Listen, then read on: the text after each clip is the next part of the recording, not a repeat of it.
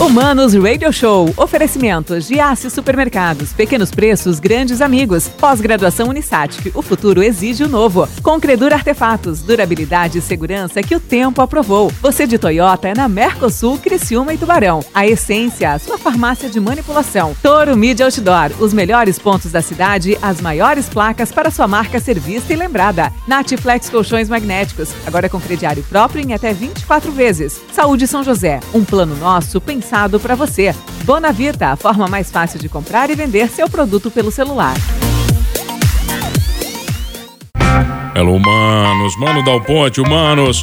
Radio Show na 92, a música nos conecta e as boas entrevistas também, os bons papos nos conectam aqui na rádio que fez você voltar a ouvir rádio, beleza? Coisa linda a nossa missão na 92, né? 984410010. Manda para mim o WhatsApp pro maninho aqui tá bom? Não só pro Mano, 984410010 é o telefone da 92, todos os programas da 92 para você mandar muito bem. Crítica, sugestão, pedido de música, manda, manda que a gente gosta de bater um papo com a galera, tá bom? Gostar de bater papo, gosto eu, né, cara? Que meu pai dizia que a minha profissão é a melhor profissão do mundo, que eu fico todos os dias batendo papo, ouvindo pessoas e aprendendo. E com certeza o cara que tá aqui comigo hoje tem muito para me ensinar, porque do negócio dele eu confesso que ele entende muito mais que eu. Eu tenho o prazer de receber ele, que é sommelier, que é um nome bonito, né, cara? Sommelier é coisa bonita pra caramba, né? Roberto Michels, tudo bem, meu velho? Como é que tá? Boa tarde, tudo bem? Tudo bem, mano? É bonito falar se é sommelier pra alguém, né, cara? Eu acho bonito, né? O que, que você faz? Sou sommelier. É. Pô, cara. Como é que você. Como é, quando é que nasce? Nasce paixão por vinho mesmo? É cana? Começa a tomar pelo, pelo gole. Assim, é, eu fiz um intercâmbio, né, em 2014 e tudo começou lá, digamos assim, foi onde eu descobri o vinho mesmo. Mas lá onde? Itália? Espanha? Na, é, desculpa, na França. Na França? Ah, é. não, então tá. Então, começou, tá, tá. começou por baixo, né? Mas assim, é, brincadeiras à parte, foi, foi uma descoberta muito bacana para mim e que eu trago na, na, minha caminhada até hoje, assim, né? Passou pela minha faculdade, depois tá, mas eu vinho francês um é ruim, é por isso? Ah, aí, aí a gente não, tem que ver, depende, lá, né? né? cara, o que tu tá falando aí, pô, sacanagem. Não, assim, vinho, vinho hoje para mim é eu, eu diria que o pessoal pergunta muito para mim: "Ah, eu, eu tomo vinho, mas não entendo". Pô, cara, mas precisa entender para tomar cerveja? Tomar cerveja, entende? É. Vinho é a mesma coisa, então tem vinho da França, tem vinho da Itália, tem vinho bom aqui no Brasil, tem vinho bom em tudo quanto é lugar do é mundo. É que a palavra bom é muito relativo, né, Roberto? É, ser bom ou não é, ser um negócio é, difícil. Mas você começa, você falou, começou por baixo. Então na França tomando vinho francês. Uhum. Aí você evoluiu, foi para onde, né? Enfim, é, aí, aí a gente começa a, digamos assim, a cada região tem um, tem um tipo de vinho diferente, né? É, tu vai para Itália é um estilo, tu vai para tu vai para Austrália é outro, outro estilo, Nova Zelândia é outro estilo. Então, o legal, isso que eu acho legal do vinho, assim, esse mistério que tem por trás, né? Tu poder experimentar vários, vários vinhos diferentes. E aí tem aquela pergunta clássica que todo mundo faz, né? Que é qual o melhor vinho do mundo? Qual que é o melhor vinho, ah. né? E, pô, isso aí é igual te perguntar qual que é o melhor carro do mundo. Aí tu vai me dizer, pra quê? Pra, pra né? correr? É. Pra fazer trilha? Não tem, não é uma coisa que tu não compara. Tá, mas olha aqui, eu vi no teu Instagram, uhum. eu vi no teu Instagram, tava dando uma olhada ali. É, é Vino e Nota, é isso? Isso, Vino arroba Vino e Nota. Vino e Nota, né? Eu vi você fazendo lá uma degustação às cegas, uhum. né? Mas a degustação às cegas que você faz uhum. não é a degustar, não é o jeito que eu vou tomar vinho na minha casa, por uhum. exemplo, com a minha esposa, batendo um papo com alguém, uhum. né? Não é daquele jeito, né, cara? Eu não vou fazer o, o, a prova do vinho com aquele com aquele, como é que é, com, com aquele ritual todo ali. Eu vou por, tomar, não vou. Por que não? Por que ah, não fazer? Ter, eu tenho que ter aquilo ali tudo? Não, mas eu digo assim. Pô, mas é difícil, né, cara? o, que, o que é legal, o que é legal é justamente isso. Tu pega um vinho, por exemplo, da mesma uva, e tu pode. É, vários vinhos da mesma uva, e tu experimenta eles às cegas, sem saber qual é qual. E aí tu começa. Dizer qual que realmente você gosta mais, é, é isso? isso? Exatamente. Então tem, tem isso, né? A degustação às cegas, claro que ali no meu Instagram eu fiz uma análise técnica, Não, né? Bem técnica, né? É. Você, você, avalia primeiro coloração, quer dizer, você vai avaliando isso, tudo, né, cara? Isso. Então, em casa é, é até, até legal esse exercício pra gente aprender aquilo que a gente gosta de tomar. Entendeu? Porque daí tu, tu não vai pelo rótulo. O rótulo diz muita coisa. E degustar às cegas é o grande, é o grande segredo. Da... Não, mas, por exemplo, eu, não, eu nunca entendo o que, que é o quê. O que, que é reserva, o que é gran reserva, o que, que é. São nomenclaturas que não são padrões no mundo todo, eu imagino. É, quando, quando tu pega um vinho reservado, reserva, ou gran reserva, cada país tem uma, é, uma regra diferente, né? Então, quando, por exemplo, tu pega aqui no Brasil, ele existe uma regra. Tu pega lá na Itália, é outra Tá, regra. quer dizer, o reserva brasileiro, teoricamente, não passa pelos mesmos procedimentos que o reserva italiano. É, não necessariamente.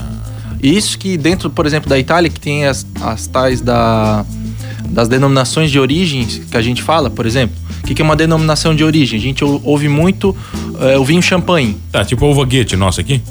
Isso, aqui a gente tem uma denominação de origem, da uva, da uva Goethe.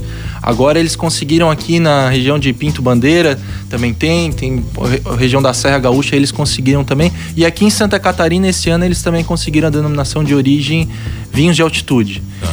Então, é, até de uma denominação de origem para outra, é, às vezes tem regras diferentes dentro do mesmo país. Tá, mas você- quando você fala, por exemplo, de plantio de uva, você tem é, pressão atmosfera, clima, tipo de solo, altitude. Uhum. Sim. Automaticamente a fruta não vai ser, né? O, o- a uva não vai ser a mesma em todo lugar do mundo. É, eu fui numa região da Itália, lá na região de, do Piemonte, que é onde eles fazem o Barolo, que é o vinho, é o vinho italiano hoje que, eu- que eu diria que é o é, é o que tem maior qualidade hoje é o tal do vinho Barolo, muito conhecido.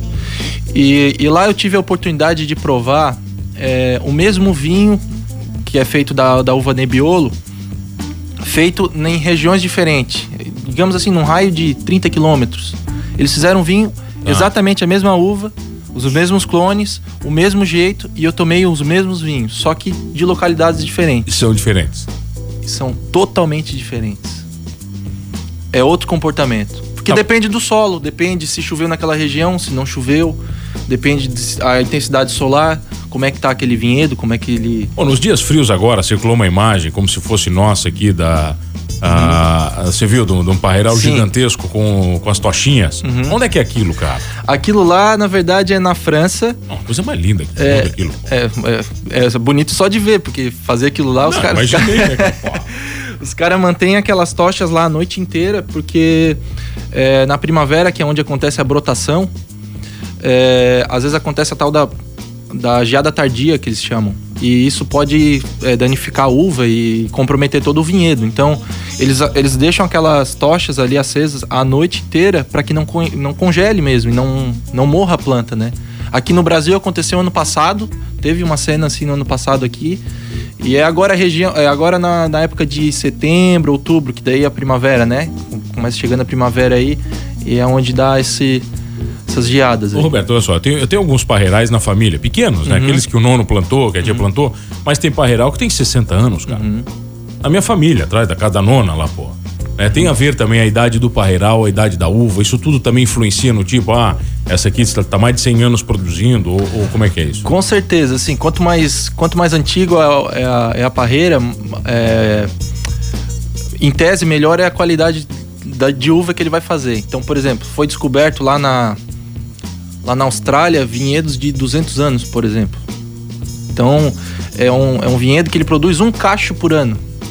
Então, é, um- é uma coisa assim que produz um vinho que é de uma qualidade extremamente alta, né? Aquele, aquele cacho com uma qualidade toda. Imagina, ele se Imagina. concentra só fazer aquele cacho. É. E aí é, um, é, um- é uma parreira é, centenária que a gente tá falando aqui, né? Os caras estão zoneando aqui, estão fazendo pergunta já pra você, ó. Tá quer bom. saber, quer saber, vai aqui, olha só. É, pergunta se pode tomar vinho Tito gelado. Já estão te sacaneando. Isso aqui deve ser sacanagem. É, é, depende, o que, que, que, que seria o gelado, né? Digamos assim, Vai botar no freezer. é, é, é, a cerveja a gente toma gelado também, não toma? Então assim, eu diria que o vinho, ele tem uma temperatura ideal. Tomar o vinho só na temperatura ambiente, não, não indico. Então, é, talvez tem vinhos, por exemplo, pega um tinto leve, eu consigo tomar ele mais gelado. Ali uns 12 graus, 10 graus. Diferente se eu for tomar, por exemplo, um Cabernet Sauvignon mais encorpado, que passou por barrica. Aí eu não vou fazer isso com ele, porque daí eu vou perder Você vai destruir, né? eu, na verdade, assim, eu perco a, a- Quanto mais gelado eu deixar o vinho, digamos que. É, ma- mais, mais, menos os aromas eles aparecem. Então, assim, às vezes ele chega na temperatura ideal para dele poder flo- aflorar todo aqueles. o sabor e os aromas que ele tem para. Qual é é- como é que é a temperatura ideal? Como é que eu sei pra cada vinho? Ah, isso vai depender de cada caso, né? Tá, porque É, de cada garrafa? ou não? Cada, é, cada garrafa, ca- cada. Eu diria que cada tipo de uva mesmo, porque se eu pego um Pinot Noir, por exemplo, que é uma uva leve, eu vou tomar ele tranquilamente 12 graus, 13 graus. Agora, se eu pego lá um Malbec argentino, por exemplo, eu posso tomar ele já num 18. Eu não vou tomar ele num 12, que daí eu sei que eu não vou estar provando tudo aquilo que ele tem para me oferecer. Né? Principalmente também por causa do tanino, né? Que a gente, que a gente fala bastante. Então, às vezes o cara pergunta, o que, que é o tanino? Né? Ah, pô, tanino, palavra bonita também, né? É outra coisa bonita pra caramba, cara. Quando você fala olha, as lágrimas também, eu acho bonito isso aí. Né? É, acho as- bonito pra caramba isso aí. É, o tanino nada mais é do que aquele, aquela sensação de, de banana verde, de travar a boca que a gente sente, né? Então a gente tem a qualidade do tanino e a gente tem muitas vezes a, a, a quantidade e a qualidade, né? E eh, muitas vezes as pessoas falam, confundem, né? Ah, eu não gosto de vinho muito amargo, trava a boca. Na verdade, na verdade ela tá dizendo, eu- eu não gosto de tanino. Então ela tem que tomar um vinho diferente. Vai, vai pro suave, teoricamente, ou não? Eu diria que assim, o vinho suave, a produção dele é diferente dos vinhos tradicionais finos. Tá, mas o, o suave, suave nunca é fino, isso? É, exatamente. Ah, não, só pra saber. É, não. Não, não, isso aí é só pra É, entender, né, é, cara? é porque na produção dele é, é feito de uma forma diferente, né? O, digamos assim, tem casos até que eles acrescentam a questão de álcool na- no vinho mesmo, e às vezes eles, muitas vezes eles fazem também os vinhos suaves sem ser com uvas viníferas que a gente chama. Então, então às vezes tu não vai tomar um, Cabernet- um Malbec suave. Tá, Às vezes o cara fez, ah, um vinho suave. tá. Aí- fez com o que tinha. É, com, com a uva que a gente come. Tanto que a, a uva que a gente come não é a mesma uva que a gente faz o vinho. Tá, mas a, a uva do vinho, ela é gostosa também ou não? É também, ela Tá, é doce. Mas não é igual a nossa. Quando ela, teoricamente. é, não é. Não chega. Olha que o Ederson, você falou de, de, de, de temperatura e teor alcoólico. Existe alguma relação, ele está perguntando, entre Uhum. teor alcoólico e temperatura de consumo? Eu, eu diria que não. É, quando eu olho para a temperatura, é, eu vejo muito mais o vinho ligado ao corpo dele, a, se ele é um vinho encorpado, se ele é um vinho leve. né? Então, é, seria mais nesse aspecto mesmo. Quando eu olho a questão alcoólica do vinho, é, eu tô pensando lá na produção dele. Então, vamos supor, um vinho bastante al- alcoólico significa que foi um- uma uva que sofreu bastante insolação. Eu sei que foi de uma região quente. Tanto tu pode pegar geralmente os vinhos é, argentinos, são tudo 14, qui- é, 14,5, é, 15% de álcool, porque são uvas que ficam lá na região de Mendonça, lá que pega muita insolação. É, geralmente tu pega aqui na região, do- aqui no Brasil, tem, tem vinhos também na casa de 14, que é uma técnica que eles usam lá, mas também tem vinhos na casa de 12 que são de excelente qualidade também. Não é indicador de qualidade, né? Mas são fatores assim que eu presto atenção na hora que eu tô escolhendo um vinho. Vamos falar disso na volta, pode ser? Vamos lá. Eu tenho o prazer de receber ele, o cara é sommelier, cara, pô, ah, tá de sacanagem. Roberto Michels num papo, o Ederson tá mandando obrigado aqui, ó. Tá mandando aqui, ó. Muito obrigado, sensacional. Já mandou a resposta. Obrigado a você, rapidinho, eu já volto aqui no Manos Wine Show, é isso? Ah, a gente já volta, vai.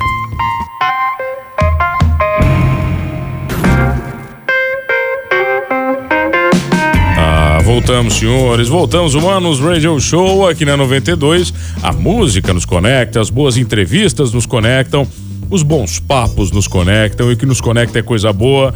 Se o que nos conecta é coisa boa, é claro que eu tô falando da melhor marca de automóveis do mundo, a Toyota, é óbvio. E você é meu convidado, tá? Você vai passar no Gias da Santa Bárbara, aqui em Criciúma.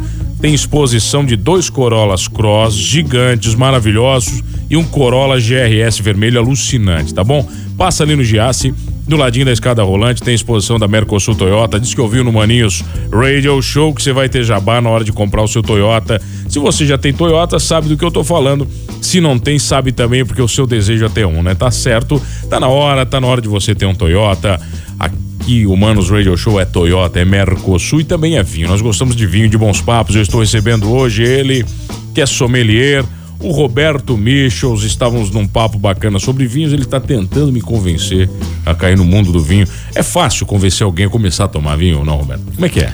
Eu, eu acredito que sim, eu acho que todo mundo tem aquele interesse é, profundo de querer saber sobre o vinho, porque ele é uma bebida fantástica, assim, quando a gente começa a beber, a gente cai num, num mundo de mistério e, e aí quando a gente acha que sabe um pouquinho, a gente vê que a gente tá muito longe Mas disso. eu não fico meio. A, a- meio exibido, por exemplo, na família, tá todo mundo bebendo cerveja, eu abro um vinho sozinho, vou dizer, agora eu vou degustar o meu vinho. Não fica meio exibido, é, isso, isso, aí, isso aí, ah. é, isso aí é uma coisa assim que é, a gente trabalha diariamente para desmistificar essa história.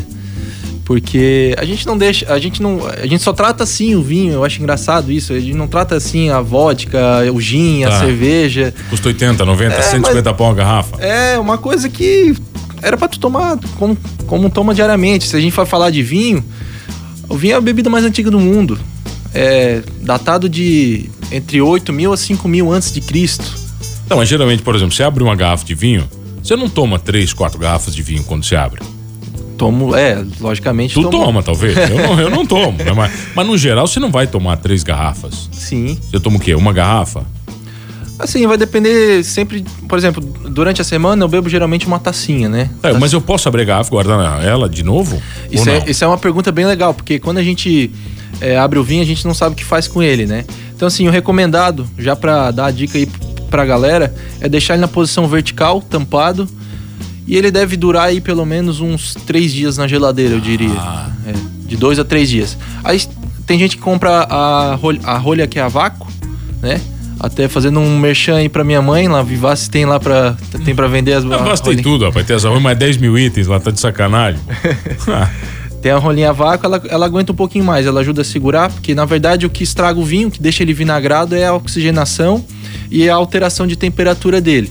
Então. Tá, mas guarda ele na geladeira ou fora? Na geladeira. Ah, tá, na geladeira. Abriu geladeira. geladeira. Abriu geladeira. É, abriu, tomou, ah, vou tomar amanhã, no máximo aí uns cinco dias com a rolinha a vácuo. A vácuo.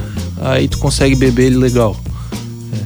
Tá, mas olha só, do, do, no mais, no geral, essa pergunta estava marcada para eu fazer. Sim. Você estava falando aqui fora que eu posso harmonizar vinho, por exemplo, com hambúrguer. Com salada. Eu tô em crise, eu posso harmonizar com x-salada? Se tu quiser, pô. tu pode harmonizar até com feijoada, se tu qualquer quiser. Coisa, é, qualquer coisa. Quando a gente, a gente vê o pessoal na Europa, o vinho lá, ele é tax... primeiro que ele é taxado como alimento. Então aí já começa a diferença. Lá ele é, ele é considerado um alimento. Então lá não é bebida alcoólica. Então é uma coisa do dia a dia do europeu. E é uma coisa que a gente deveria trazer pra, pra gente também, porque o, o que tem de benefício por trás da uva, né, é uma coisa. É, desde câncer até tratamento do coração, tem um monte de coisa aí, né, que, que, auxilia, que auxilia nesse sentido. E como é que era a pergunta mesmo? Não, não, do, do hambúrguer, da pizza. Ah, pô. sim. É. E, e, quando a gente traz ele pro dia a dia, é, é, realmente a gente poder testar. Testar, pega um vinho que tu gosta, abre, come no churrasco, come com um hambúrguer, come com uma pizza. E aí tu vai testando. Sim, assim vai, né? Mas quando a gente fala de harmonização, é, por exemplo, arroz e feijão é uma harmonização. Tá. Quando a gente. Então é a mesma ideia com vinho. O que, que adianta eu ter uma comida muito pesada? Vou trazer um exemplo clássico aqui: o cara tomar vinho tinto com peixe ou camarão. Isso aí, na, na é, grande maioria das vezes, o vinho vai passar por cima da comida, porque o peixe, o camarão é uma comida leve. Então, geralmente, você toma um vinho branco, vinho rosé. Tá. Consegue harmonizar vinho tinto com, com frutos do mar? Consigo, depende do molho. Então, por exemplo, se eu, se eu tenho um molho vermelho ou um molho de cogumelo, que é um molho mais encorpado, mais parrudo, eu consigo um. Mas acho que um... eu acho que sabe o que nós temos também, cara, a nossa cultura, por ver tanto filme. Uhum. É, é, a minha cabeça, por exemplo, ser família italiana também, o uhum. vinho para mim ele harmoniza com o quê? Com massa. Uhum. Com macarronada, entendeu? É, tu, tu, é, é, muito comum tu ver essa cena.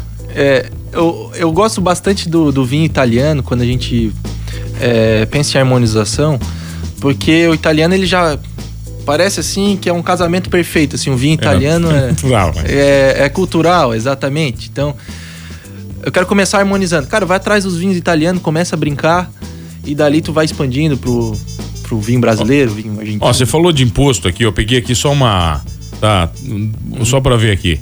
Ah, ah, o imposto sobre o, o vinho, tá? Uhum. Meu Deus, cara. Aqui, ó. Uh, sobre o vinho nacional, a média de imposto é de 55%. Já pensou? Tá? Chuta quanto é que é no importado. Importado eu não faço ideia. 75% ah, do imposto, cara. Então, quer dizer, isso não contribui também para que, que uma bebida chegue barata também, né, cara? Esse é um problema, né? É, é, bem fácil de tu imaginar. Então, tá tomando um vinho, tu compra um vinho de 100 reais, tu tá pagando um vinho de 30 reais lá na Europa. Meu Deus, cara. 70 reais de imposto. É, de imposto. Caraca, cara, é muito fora do padrão, né? É, essa é a grande briga que tem hoje no mundo do vinho aqui no Brasil, né? É justamente isso. É trazer o vinho para um. É, ser taxado como alimento, né? Para ter um imposto menor em cima. É, isso, na verdade, é por causa do, do, da bebida alcoólica, né? Que no Brasil a bebida alcoólica é, é taxada, né? Exatamente. Caraca, velho. Que loucura, velho. Tá, mas o que mais, o que mais de vinho, por exemplo? O que mais que é mentira que dá para desmistificar sobre o vinho? É, primeiro, tu não precisa ser um entendedor para tomar. Ah, isso é a primeira. Essa, tá. é a, essa é a primeira coisa que a gente precisa saber. É, segundo, qualquer um pode tomar. E eu acho que, é, para finalizar, eu vejo que é, tem que tirar esse preconceito mesmo de cima do vinho. Ele é uma bebida legal, acho que a gente tem que ter momentos, por exemplo, eu tenho vinhos guardados para tomar daqui 10, 20, 30 tá, anos. Mas eles duram isso tudo numa garrafa? Dura, se bem conservados, né? A gente tá falando aí, por exemplo, eu tenho a minha adega, temperatura constante, eles ficam ali guardadinhos até o momento que eu espero eles, eles pra, pra abrir, né? Cara, tem um amigo que ele fez uma adega num, num porãozão, é isso? Tem que ser uma adega num porão ou não? Na verdade, ela, ela não pode ser. Ela não pode ser um lugar muito úmido. Tá. E também não pode ser um lugar que tenha diferença de temperatura, porque é isso que vai danificar. É, é, é imaginar a garrafa de vinho, quando quer guardar um vinho, é como se fosse um ser vivo. Tu tem que cuidar dele. Então, é, logo ele não gosta de luz, ele não gosta de diferença de temperatura. Então, tudo isso, por exemplo, eu pego lá a minha adega, se eu deixar ela ligadinha ali 10 anos, eu tenho certeza que eu vou abrir vinho lá que ele vai estar tá diferente. Tá, tô sacaneando aqui agora, tô ah. sacaneando aqui. Olha só, o Everaldo tá dizendo, tá, mano, ó, beleza, vinho na Itália é taxado como alimento, faz bem pra saúde. Toma um pouquinho todo dia. E na hora do bafômetro, como é que faz? Ah, boa pergunta. Aí sacaneou, né? né? Aí, não tem, não tem, não tem pra onde correr, né? Aí realmente é, diria que é, é aquela tacinha ali Talvez aquela tacinha pra dormir, aí, aí pronto. Aí né? pra resolvi. dormir, né? Pra é, dormir. Resolvi. Aí tá tudo certo, resolvi, bruxo. Resolvi. Não dá tempo pra muita coisa, você vai ter que voltar aqui pra nós bater papo. Tem muito... Aí nós, acho que nós temos que fazer uma só sobre tipos Sim. de uva, que é um negócio também que para mim é outro mundo, tá? Uhum. Acho que é um mundo gigantesco. O pessoal te encontra onde? Vai lá. É, o pessoal me encontra no arroba Vino e Nota. Eu acabei de lembrar outra coisa que é bem legal de falar. Vinho caro não é sinônimo de vinho bom. Ah. Muito pelo contrário. É, uma das melhores cartas que eu gosto de citar é a carta do Madeiro, que ele, eles trazem vinhos com preço bem bacana, em torno ali de uns de 80 a 100 reais. E são só vinhos, vinhos legais. Então, assim, geralmente o pessoal, ah, vou pedir o mais caro que é o melhor. Não, esquece. Não, não é necessariamente. Esquece. Isso. Geralmente o, o mais caro é o que o pessoal pede mais. E na verdade não, não, não quer dizer. Tá, então faz o seguinte: vino e. Vino e nota. É, se tu te acha ele também, se for lá na Vivace, tá? Vai lá na Vivace, tem tudo pro sommelier, né, cara? Eu falo que lá é o canto, né? Especial é, pra isso. Assim, como é, a minha mãe me pede uma ajuda aí nesse sentido, na hora de comprar a, as, a, as coisas lá de vinho, tem taças. Lá a gente tem a melhor taça do mundo, que a gente fala que é a da Riedel. Essa taça aí é uma taça que é feita à mão, vem diretamente da, da Alemanha e hoje é considerada a melhor, melhor marca de taça do mundo. Para vinho. Para vinho. Então isso a gente tem lá para vender. A gente tem também abridores profissionais. Geralmente a gente compra abridor, quebra toda a vida, né? Lá a gente tem abridor bom, de qualidade, pra né? durar a vida toda também. Pra durar a vida toda. Eu então, vi uma dica sua no teu Instagram de como tirar como é que é o selo ali, como é que chama? Aquele é, plástico, como tirar a cápsula a ali. Né? cápsula, né? pô. Isso. Eu também já não sabia. Pra mim era sempre uma merda aquilo ali. É, é fazia bosta. É, o pessoal quiser seguir lá e tem bastante dica. Tem, faço dicas de vinho lá também, como escolher, como harmonizar, né? É, até, até tem uma publicação aí para botar aí sobre ontem, que foi dia dos pais. Então a gente abriu uns vinhos bem especiais, né? Como é, é uma data especial, a gente tem que Abrir celebrar. Então eu gosto de trazer também pessoal que eu trago os vinhos, os vinhos mais em conta, mas também gosto de mostrar também o outro lado, né? O lado do vinho caro, vinho de qualidade, né? Roberto, obrigado, cara, pela presença. Você está convocado a voltar aqui para gente bater Opa, mais papo. Obrigado. Feitíssimo? Vai ser um, vai ser um prazer. Beleza, Roberto Michels no papo comigo aqui. Obrigado pela sua audiência aqui no Manos Radio Show. Tem mais entrevistas sempre aqui comigo na 92. E não esqueça de uma coisa: aqui somos todos humanos.